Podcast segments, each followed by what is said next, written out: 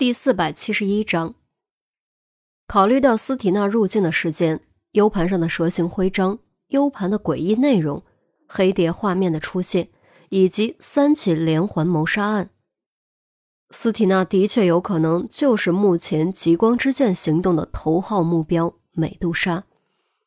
可问题是，如果斯提娜真的是黑暗契约的重要成员美杜莎，是谁想杀她呢？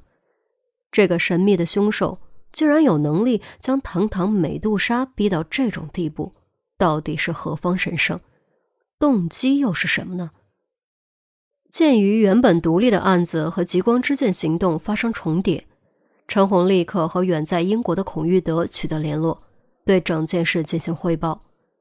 孔玉德听完之后极为重视，当即表示会尽快赶回来，并召开了一次远程会议。会议讨论确定了以下几点：第一，U 盘和电脑立刻送交技侦进行处理，尽可能挽回部分信息；第二，无论斯提娜是不是美杜莎，都肯定和黑暗契约存在或直接或间接的关系。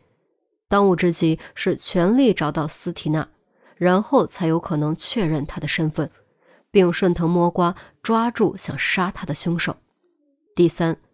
米龟田案件中涉案的麻醉科护士已经没有价值，可以进行拘捕、问讯后依法处理。第四，根据严心爱提供的重要信息，已经破译部分黑暗契约符号密码，足以证明美杜莎有罪。一旦确认斯提娜就是美杜莎，立刻实施抓捕。会议后，在陆明的分配调动下，众人立刻展开搜寻行动。钱宝贝负责去医院拘捕麻醉护士，韩淼和周丽君负责对朱熹和朱文新进行询问，尽可能掌握有关斯提娜的一切线索。陈红负责带人搜索斯提娜的车，争取从中找到蛛丝马迹。很显然，斯提娜的处境非常危险，她的这次失踪并不是自己躲了起来，极有可能是遭到了绑架。最坏的情况，甚至。最坏的情况，甚至已经遭到杀害。然而，正所谓“活要见人，死要见尸”，即便真的出现了最坏情况，也必须找到斯提娜的尸体或者残留物。当然，钟离是不能跟队的，否则谁留下照顾孩子？于是乎，钟离只能抱着茉莉，孤零零等在办公室里。尿了给换尿不湿，饿了冲奶粉喂奶。从侦探摇身一变成为了超级奶爸，不过好在莫离属于还算好带的那一类，只有尿了、饿了才会哭，别的时间基本都在呼呼大睡。趴在婴儿车旁望着莫离可爱的睡颜，钟离忽然有点走神。自己这么大的时候，父母也是这样守在自己身边，可是十年后一切都变了。仿佛整个世界都被剥离，被一层磨砂的膜隔开。他抱着膝盖坐在黑暗的角落里，隔着磨砂的膜，默默地望着外面的世界，与众不同，也与世隔绝。直到一年多前，这层隔绝他和世界的膜才被撕开，才终于有阳光照进了保护他十年的黑暗之中。自此。他告别了黑暗，站在了阳光下。茉莉，别学我，更别学心爱。你要快快乐乐的长大，拥有一个正常的生活，明白吗？钟离轻轻摩挲着茉莉肉乎乎的小手。茉莉也不知道听到没有，咂巴了几下嘴，歪着头继续酣睡。钟离哑然失笑。自己才多大，现在感慨这些是不是太早了呢？还是将精力投身于生活中吧。虽然前路坎坷，但新的生活已经扎下根基，而他要做的就是和于西一起添砖加瓦，搭建出一片属于自己的窝，自己的家。斯提娜趴在破烂的洗手池旁。用手抠舌根，用力呕吐，连续吐了好一会儿，才终于将一枚胶囊形状的东西吐了出来。他将这枚胶囊形状的东西捏在手中，斯提娜对着脏兮兮的镜子切齿冷笑：“臭魂，我就知道你不会真的守信用，可惜你还是低估了我对你的了解。等我拿下黑幻蝶的宝座，第一件事就是好好回报你今天的恩情。你给我等着！”说完，斯提娜将胶囊丢进了下水管，洗干净手，从铁柜里取出一个包裹，里面赫然是钱、全新的身份护照、换洗衣服以及妆容道具。十分钟后，斯提娜重新站在镜子前，镜中之人已然变了模样，除非极其熟悉之人，否则根本不可能认出来。黑幻蝶。我来找你了，你准备好了吗？斯提娜最后看了镜子里的自己一眼，掏出手机，翻出了一个号码。第一附属医院骨科特护病房里，周丽君和韩淼正在对朱文先例行讯问。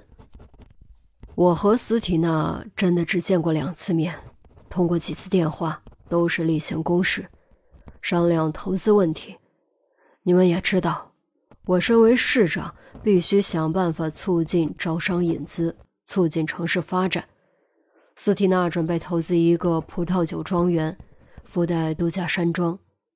这个项目对我是非常重要。嗯，这些我们明白，朱市长，请你仔细回忆一下，在你和斯蒂娜的会面通话中，有没有察觉到什么不寻常的地方？任何细小的不寻常的地方都可以。周丽娟的问题让朱文先蹙眉思考了片刻，他摇摇头说：“没有。为什么这么问？他有什么不对吗？没什么，就是例行询问。”周丽君笑笑，旁边的朱熹终于忍不住了，抱怨的说：“斯缇娜姐姐失踪了，你们不去找她，跑来问这问那的，有什么用？”姐姐。听起来你和她很熟。韩淼立刻注意到了朱熹的用词，熟不熟的和你们有什么关系？朱熹撇过头，显得很不配合。刚说完，就见朱文先瞪了过来：“怎么说话呢？这点礼貌都不懂吗？”朱文先语气严厉：“哦。”朱熹有时候爱耍性子。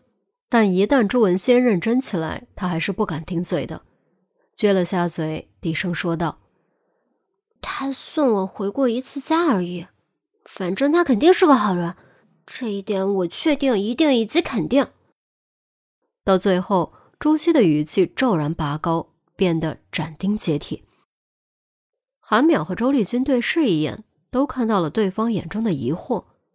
仅仅送回家一次就能做出如此肯定的判断，这其中恐怕没有那么简单吧？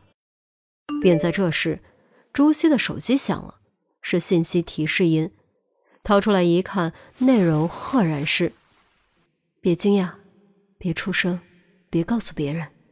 如果你周围有人，一定要装作什么都没发生，悄悄溜出来，到你家路口的位置等我，我很快就到。”千万千万别告诉别人，相信我。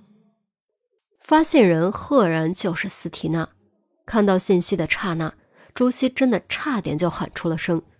好在看到内容后，及时克制住了自己。莫老师找我了，是有个病例有问题，我得赶紧回科室一趟。朱熹尽量让自己装作没事人的样子。说完，将手机揣进白大褂口袋里，朝外走去。韩淼目送朱熹离开病房，他总觉得哪里不对劲，却又想不出来到底哪里不对劲。朱市长，我们继续吧，能谈一谈斯提娜这个项目的具体内容吗？周丽君继续询问。却说朱熹离开病房，走到拐角，猛地转身靠在墙上。将手机捂在心口，长出了一口气，他心脏砰砰狂跳，几乎要从嗓子眼里跳出来。我做到了。素来不善撒谎的他，竟然真的从自己父亲和两位刑警的眼皮子底下没事人一样溜了出来。直到此时，他都感觉有些不敢置信。大口吸气，大口呼吸，缓了有半分钟，心跳终于稍微放缓。朱熹赶紧下楼，朝约定的地点赶去。他相信斯提娜一定是遇到麻烦了。既然斯提娜在向他求助，他就一定要竭力帮助。这不仅是报答，更是朋友之间该做的事。斯提娜是他的朋友。